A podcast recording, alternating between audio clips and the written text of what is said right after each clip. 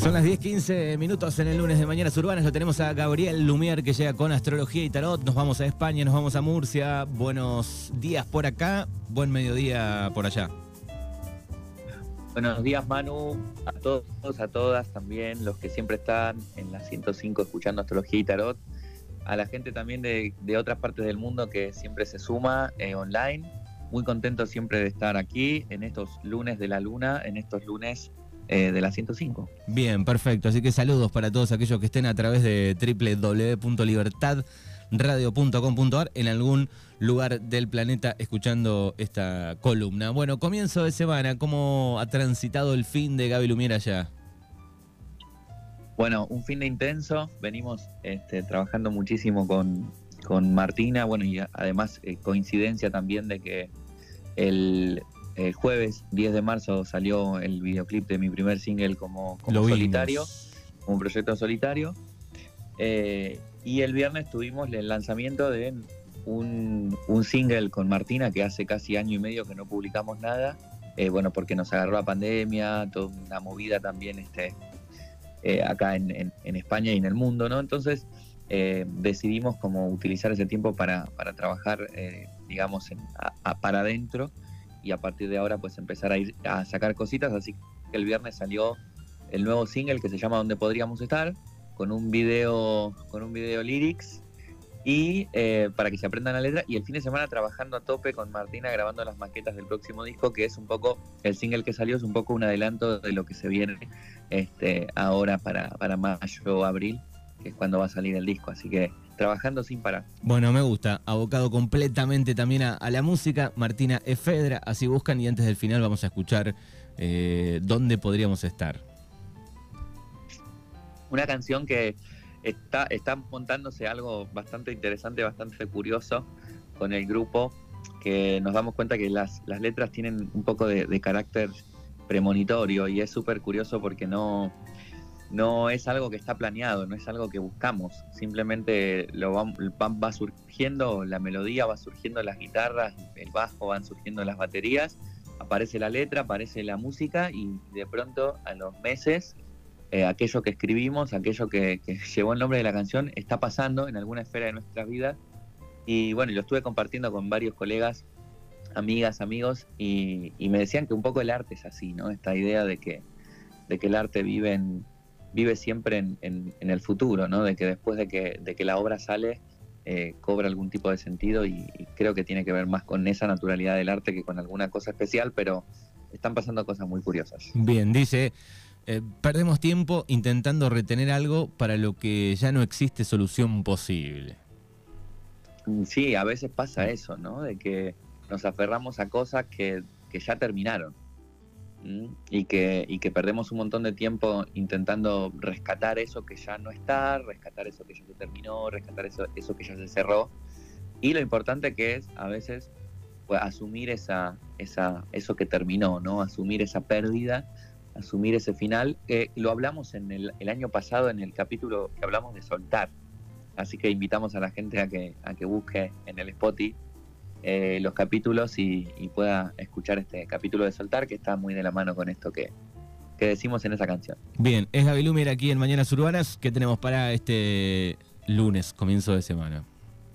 Bueno, hoy he preparado un tema eh, que va más allá de la astrología y del tarot, pero que se utiliza en casi todas las, los sistemas oraculares, eh, que se utiliza en casi todos estos sistemas que están más asociados a, lo místico, a lo mágico, ¿no? a, la adivinación, a la predicción, que es la palabra.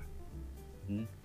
Eh, me interesaba hablar de la palabra eh, como de aquello que tenemos que decir, ¿no? como aquello que se dice con palabras, porque hay un montón de cosas que no se dicen con palabras, que tal vez dediquemos otro capítulo a hablar de aquello que no se dice con palabras, que se dice de otras formas, que se dice con actos, que se dice con gestos, que se dice con, sensaciones, con energías, con imágenes, pero hoy vamos a hablar de la palabra y de decir con palabras. Eh, de, hecho, la radio es algo que de alguna manera eh, está directamente asociado al decir con palabras, porque es un poco, eh, o con sonido, ¿no? En el caso de la música, pero principalmente con, con palabras. Entonces, reflexionar sobre la palabra y sobre cómo va construyendo nuestra realidad o cómo va construyendo nuestro día a día, creo que es importante para entender un poco por qué decimos lo que decimos, para qué decimos lo que decimos, qué cosa está construyendo adentro y afuera eso que decimos. Eh, entonces esa es un poco la, propuesta para hoy. Bien, perfecto. Elemento imprescindible, ¿no? Para cualquier lenguaje, la, la palabra. Y sobre todo desde que los eh, nuestros ancestros, eh, nuestros ancestros em, chimpancés, ¿no? Evolucionaron en, en, lo humano y se desarrolló un lenguaje que es hablado, ¿no? Que es este lenguaje que, de alguna manera está construido eh, a través de, un montón de cosas que tienen que ver con el sonido, con la fonación y, se transformó en un lenguaje escrito. Sí, anoche... Decime. No, anoche, justo anoche, eh, me mostraron un documental de un, este, un gorila llamado Coco, que murió en 2018, que había aprendido, o por lo menos este, con, una especie de lenguaje se comunicaba. Claro, claro, porque lenguajes hay muchísimos, ¿no? Hay muchísimas formas de construir lenguajes. La música es un lenguaje, el arte es un lenguaje, la imagen. Pero em, una cosa que nos caracteriza como seres humanos eh, es justamente la, construcción de un lenguaje que está asociado a, la palabra, que está asociado a la escritura, que está asociado a algo que de pronto eh, es súper abstracto, ¿no? Porque imagínense, compañeros, compañeras, las palabras, este, esta cosa escrita que vemos y que leemos, ¿no? En donde dice este, Radio Libertad 105.5, vemos ahí lo, el escrito en la, en la pantalla o en la etiqueta o en donde sea, y inmediatamente ese, eso que vemos escrito tiene un sonido, porque lo podemos pronunciar, y además de que tiene un sonido, tiene un significado, ¿no? Entonces la palabra juega en un montón de, dimensiones, de significados a la vez, que si no nos ponemos a pensar no nos damos cuenta el alcance por ahí de esa, de esa importancia. Entonces me gustaría empezar, Manu, si te parece, a hablar un poco de cómo, cómo, cuáles son los tipos de lenguajes que vamos percibiendo desde que nacemos. Eh, es un recorrido simple, voy a tratar de hacerlo corto. Eh, esta, idea de, bueno, de venir al mundo casi libre de cualquier tipo de lenguaje, se, piensa, se empieza a construir primero en un lenguaje táctil y visual. ¿Qué quiere decir? Que los bebés, las bebés eh, que vienen al mundo, que recién llegan al mundo, van construyendo su existencia a través de lo que reciben en el tacto, cuando reciben caricias, cuando reciben este, un, este, cuando les, les hacen este, mecer, ¿no? Para que los mueven para que se duerman, a través del tacto cuando le cambian el pañal, a través del tacto cuando toman la teta de mamá, a través del, tacto cuando le dan a mamadera, cuando los arropan, cuando los bañan, y a través de la vista, que los primeros días, ustedes saben que los bebés no tienen la posibilidad de ver con toda la claridad que vemos después del pasado un tiempo de haber nacido. Entonces, eso es lo que se empieza a construir. El primer lenguaje que desarrolla el niño es táctil y, visual. Y a través de ese lenguaje táctil y visual, cuando empieza a caminar, cuando empieza a gatear, tiene que empezar a identificar el entorno, ¿no? Cuáles son las cosas que le rodean, este, cuál es la textura de las cosas que le rodean, si es duro, si es blando, si es filoso, si es este, áspero, si es, ¿no? Y, incluso con los sabores, ¿no? Eh, van probando cosas, por eso también los bebés eh, no tienen asco, el asco es un, es un concepto que se desarrolla, ¿eh? entonces los bebés comen del suelo, comen tierra, este, qué sé yo, lo que se les cruza, ¿viste? Se lo llevan a la boca porque también el, sabor es una, una forma, el gusto, de también construir el concepto de aquello que están viendo y de aquello que están tocando, el olfato también. Una vez que se empiezan a desarrollar estos cinco sentidos para construir la imagen del mundo, empiezan a aparecer alrededor del primer año de vida, algunos antes, otros después, la palabra.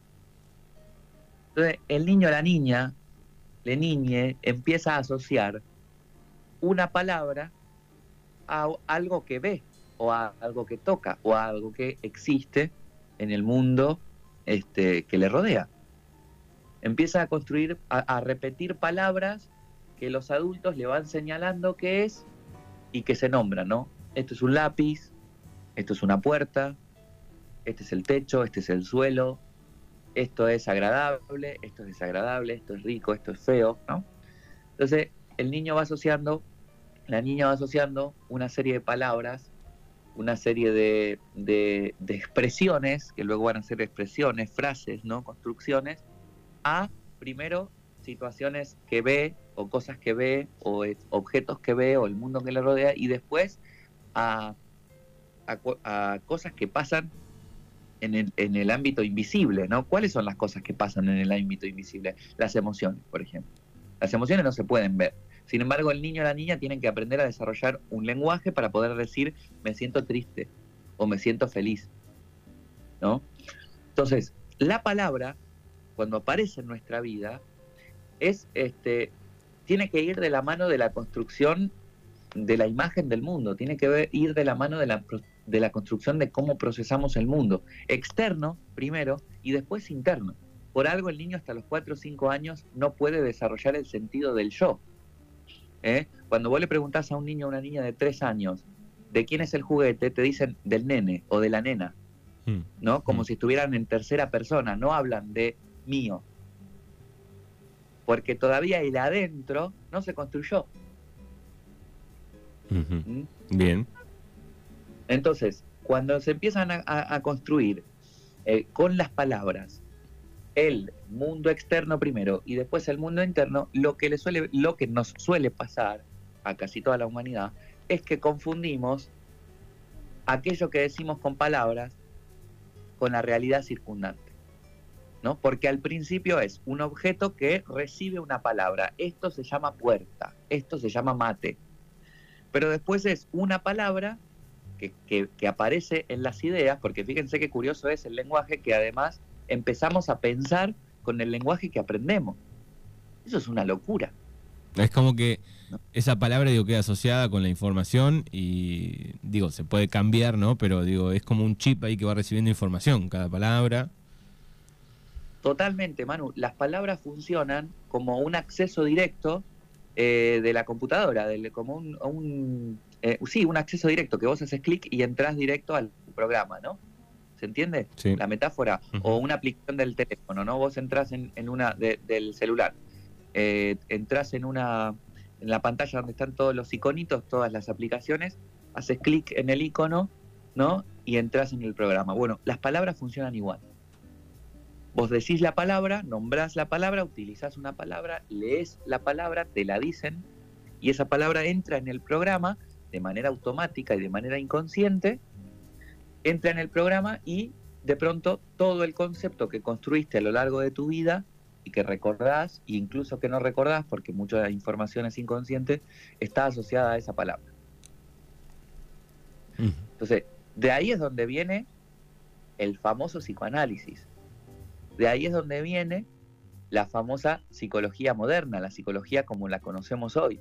¿Por qué? Porque hubo una serie de personas, Freud, Jung, Lacan, ¿no?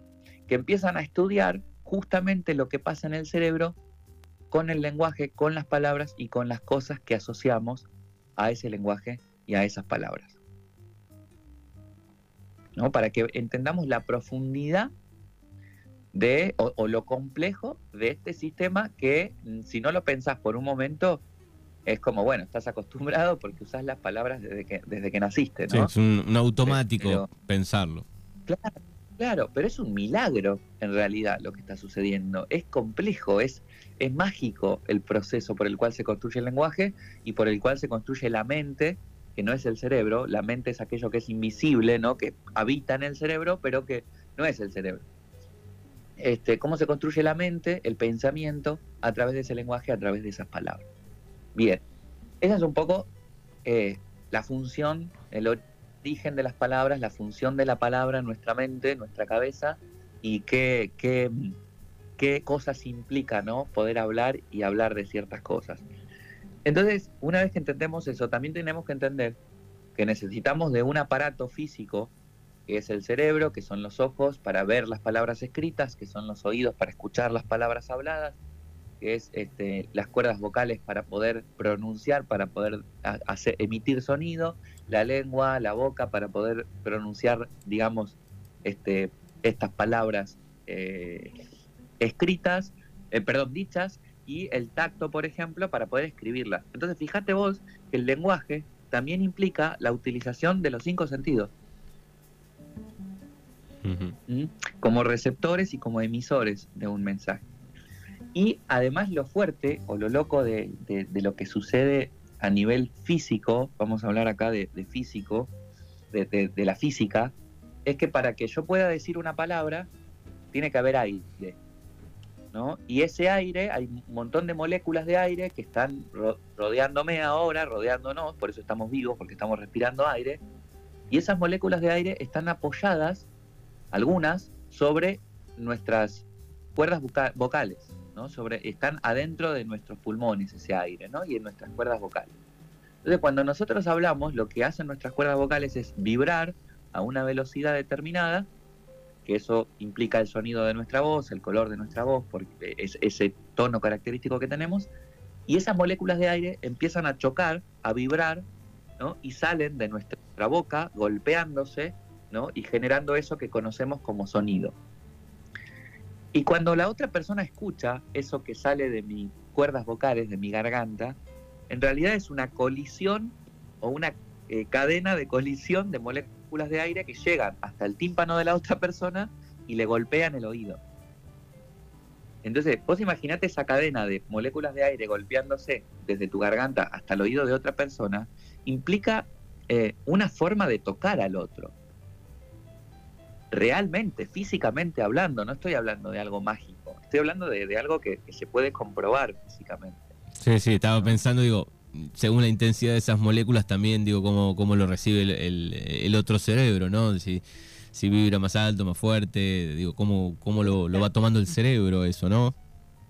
Es, es una locura porque de pronto hay tonos de voz que no podemos soportar o volúmenes de voz que no podemos soportar, eh, voces muy, muy altas cuando gritan mucho o voces muy bajitas este, de pronto este, esas palabras, esas palabras que nos dicen, a veces no tiene que ver con el sonido, sino aquellas palabras que nos dicen, golpean nuestros tímpanos, nuestro cerebro, nuestros nervios este, auditivos interpretan ese sonido como una palabra y ya dice, ah, entendí lo que me dijiste.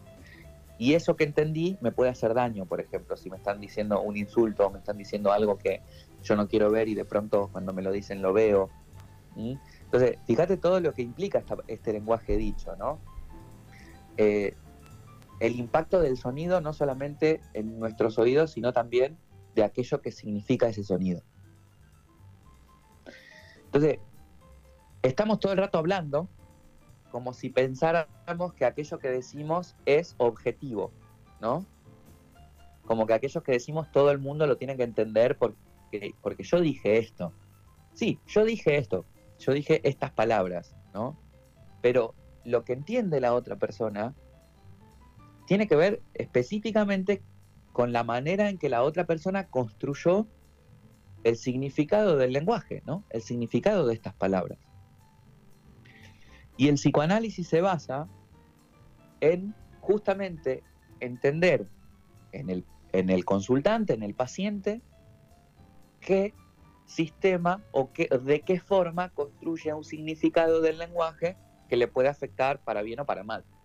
Las neurosis, los traumas, muchas veces están asociados a palabras o a formas o a significados que le damos a ciertas experiencias que tenemos. ¿No? El psicoanálisis te sirve para primero empezar a hablar, es decir, empezar a poner en palabra tal vez un hecho traumático o algo que te dolió o algo que te atravesó o algo que viste o algo que sucedió primero poner en palabras, tener que, tener que hablar de eso. Y después, a través de esas palabras, entender cómo he construido un relato interno que construye mi vida, que sostiene mi vida, ¿no? Entonces vamos de la palabra hablada o dicha a la construcción del relato. Y esta construcción del relato es algo que usamos todos los días. Cuando te llama tu mamá y te dice, che, ¿cómo te fue? Y voy a empezar, bueno, bien, no sé qué, me pasó esto, tal. Eh, o te quedas, hablas con un amigo, che, mira, te tengo que contar lo que pasó hoy en el partido, una, locura. ¿no? Eso es construir un relato. lo usamos todos los días, todo el tiempo. Pero hay un relato que muchas veces no somos muy conscientes de él, que es el relato que nos contamos a nosotros mismos de nuestra propia vida.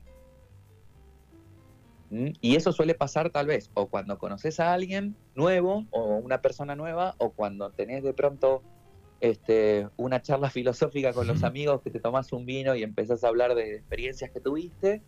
No, esto, no es algo que está todo el tiempo expresándose, ¿no? El relato que construye nuestra vida o que, que decimos sobre nosotros mismos. Y por eso muchas veces es importante generar esos espacios en donde podamos decir lo que nos pasa o esos espacios en donde podamos eh, hablar de cómo construimos a, nivel discurso, a nivel palabra, nuestra vida, ¿no? O, o, nuestra percepción de la vida. No es lo mismo decir, no, tuve una vida de mierda, la pasé re mal, a decir, tuve una vida en donde sucedieron cosas que me hicieron aprender a sentirme como me siento hoy, ¿no? Es muy diferente y tal vez lo que pasó o las circunstancias o el tema de aquello que pasó es lo mismo. ¿Mm? Entonces es, si cambio mi forma de hablar, o cambio las cosas que digo, o cambio cómo digo las cosas, también cambia, perdón, cómo las percibo yo en mi cabeza. ¿Se entiende? Sí, sí, y estaba pensando también en el otro, ¿no? Cómo las percibe. Digo, si le contamos a alguien de mala manera y, optamos por, no sé, la primera opción que dijiste, la, mi vida es una mierda, qué sé yo, digo, bueno, tal vez hasta ni ganas de ayudarte en, un caso particular, digo, ¿no? Ahora, si vos se lo planteas de otra manera, eh, te escuchan de otra manera, ya la recepción es de otra manera y ahí está un poco la palabra también, ¿no? Claro, claro, y también conforme más conscientes somos, Manu, de cómo, de cómo nos hablamos a nosotros mismos, a nosotras mismas, o de, o de qué, qué cosas estamos sintiendo, qué cosas nos estamos, estamos pasando, por eso también un buen ejercicio es escribir lo que nos pasa, ¿no? Antes de, tomar cualquier decisión o antes de meter la pata, escribo lo que me pasa y veo cómo, cómo escribo de eso que me pasa. Este, es importante también elegir qué palabras le digo al otro para que esas palabras no salgan del inconsciente, para que esas palabras no salgan de, un lugar automático, porque ahí es donde, donde de alguna manera puede estar eh, construyéndose algo que no quiero. Vos ponele que quiero salvar una relación, de amistad, de pareja, familiar, lo que sea, porque metí la pata. ¿No? Y estoy muy afectado emocionalmente por eso. Y quiero salvar la relación, quiero mejorarla. Entonces yo no voy a agarrar y le voy a decir, che, mirá, la verdad es que eh, no me interesa una mierda lo que te pasa a vos, a mí me estaba pasando esto, y si no te gusta, eh, yo no estoy dispuesto a, ¿no? Te jodes. Porque yo no estoy dispuesto, no es de alguien que está diciendo, hablando en automático, ¿no? Este, es como, mira, eh, eh, si no te gusta, te vas a la mierda, así, básicamente. Entonces, obviamente lo que se va a tomar el otro es justamente toda esa literalidad del mensaje o el impacto que ese mensaje le pueda generar. Pero si yo de pronto eh, pienso eso, ¿no? Sigo pensando que la otra persona este, la cagó y a mí no me importa cómo se sintió, pero, pero a la vez no quiero perderla, ¿no? Sigo pensando lo mismo. Es muy diferente a que yo le diga, che, mirá, eh, creo que tengo razón en lo que me pasa, pero considero que no quiero perder este vínculo. Considero que, podemos cambiar la forma de, llevarnos, ¿no? O que podemos hacer las cosas para llevarnos mejor o hacer esto de, eh, en, uno de los programas del año pasado hablamos del perdón, o hacer esto de construir o, poder pagar aquello que dañé, ¿no? Ver, che, ¿cómo puedo reparar esto que hice? Yo sé que te molestó. Entonces, cuando más conscientes somos de aquello que decimos y de cómo hablamos y de cómo nos hablamos a nosotros mismos, más conscientes somos también de aquello que queremos crear y esto lo quiero unir con el programa del próximo lunes para que veamos cómo utilizar la palabra para crear nuestra realidad o para crear nuestra forma de percibir el mundo o para crear nuestro mundo. Eh, ¿Eso que a, través del tiempo, después de cierta edad, por ejemplo? ¿A, cómo te, a, qué te referís con, el tiempo? No, no, digo, porque arrancaste con cuando éramos niños y digo, después quedamos chipeados con una palabra, con el concepto, qué sé yo, digo, vos decís cambiar eh, a medida que vamos creciendo esa perspectiva de, no sé, de nuestra vida, de las palabras. Yo creo que es algo que va cambiando y va mutando a lo largo de toda la vida, ¿no? No es lo mismo eh, una hablar de, no sé, de, a ver, ¿qué, se me puede ocurrir? Eh, hablar de, de, la cerveza cuando tenés 5 años o 6, a hablar de la cerveza cuando sos adolescente, ¿no? O, joven, ¿no? 14, 15, 20 años, o hablar de la cerveza cuando tenés este, otra edad, ¿no? Y de las cantidades de la cerveza. Va cambiando, va cambiando el significado de la cerveza o va cambiando el concepto que construimos alrededor de, la palabra cerveza conforme vamos viviendo experiencias que están asociadas a la cerveza. Eso va pasando de manera automática. El tema, Manu, creo yo, que es darse cuenta de las cosas que yo construyo o las cosas que yo guardo, chipeo, como decís vos, ¿no? En la memoria, asociadas a, determinadas palabras o asociadas a determinadas cosas que digo. ¿eh? Eso puede ser que de pronto, em, y por suerte está pasando cada vez más, eh, empieza a pasar a, la edad de, adolescente, ¿no? Eh, ya los chicos, las chicas, les chiques a los 12, 13, 14 años están empezando a pensar, bueno, quién soy, por qué existo, qué me gusta, qué no me gusta, ¿no? Empiezan a, pensar, a utilizar las palabras para pensar sobre sí mismos, sobre sí mismas. Y, conforme va pasando el tiempo, eh, los 20, los 30, yo creo que va habiendo como una coherencia mucho más grande, eh, sobre todo cuando nos ponemos a trabajar en ello, porque después veremos personas que siguen, digamos, con, con cierta inmadurez a la hora de, hablarse a sí mismos o de hablarle al mundo, pero si se hace un trabajo de conciencia y empezar a pensar en esto, eh, se va habiendo una coherencia mucho más este, sana entre lo que siento y lo que digo y lo que expreso y lo que quiero lograr. Esa es la finalidad de conocer las palabras, de conocer lo que significan las palabras adentro, cómo utilizarlas para mí y este, lo que significan las palabras afuera y cómo utilizarlas afuera.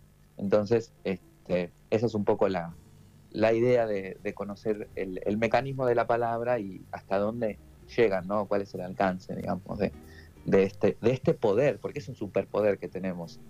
¿eh? Bien, tranqui para el lunes, para pensar.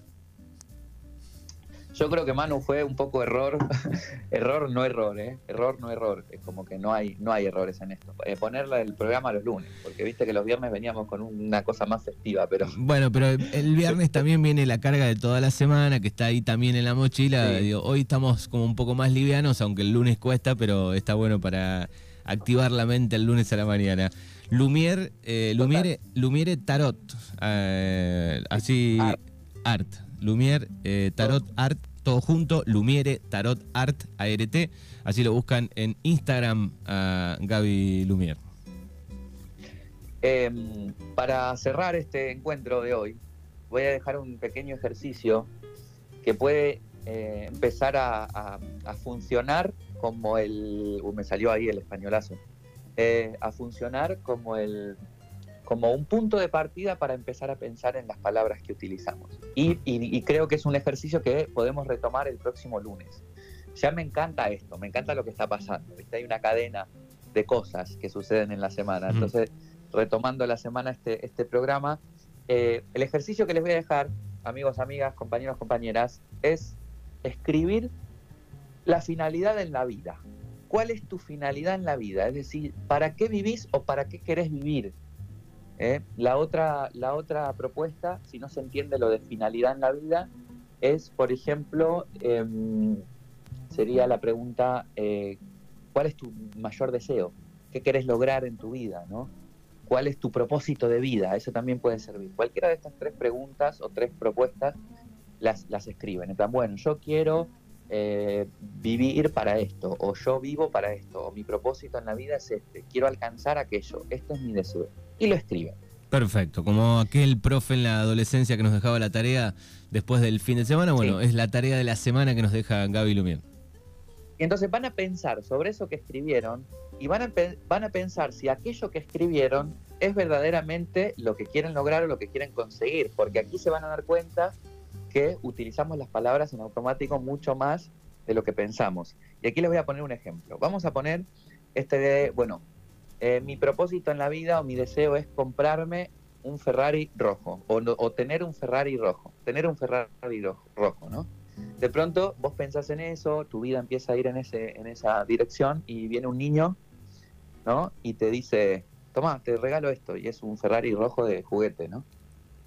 Entonces, de alguna manera, tu propósito está cumplido. ¿no? O esta idea de quiero encontrar una pareja. Eso, esto es bastante común. Quiero encontrar una pareja. Bueno, y de pronto aparecen dos personas. ¿Entendés? Porque lo que querés encontrar es una pareja, no a una persona con la que formar una pareja. O de pronto eh, quiero, voy a salir a buscar trabajo, ¿no? Quiero eh, buscar trabajo. Y entonces lo que obtenés es un poco lo que estás escribiendo, ¿no? Buscar trabajo. Te la vas a pasar buscando trabajo. Es muy diferente buscar trabajo a encontrar trabajo. Y después es qué tipo de trabajo querés encontrar, ¿no? Eh, cualquier cosa, no, no, sí, cualquier cosa. Y de pronto te toca trabajar de algo o encontrás trabajo de algo que te hace daño o que la pasas mal. Entonces, este propósito o definir este propósito con palabras o definir esta finalidad en la vida con palabras nos hace empezar a reflexionar de cuán eh, cabrón es nuestro cerebro inconsciente, nuestra mente inconsciente y cuán automática funcionan las palabras para empezar a escribir otras cosas. Entonces pueden modificar y tachar y volver a escribir esa finalidad en la vida o ese propósito de vida las veces que sean necesarios para eh, llegar a nombrar o a decir ese propósito lo más fino, lo más acertado posible. Perfecto, ahí está entonces la tarea para esta semana. Querido Gaby, te agradecemos como siempre, como cada lunes, y hay frase para el final. Hay frase para el final. La magia más poderosa es hacer lo que sabemos que tenemos que hacer.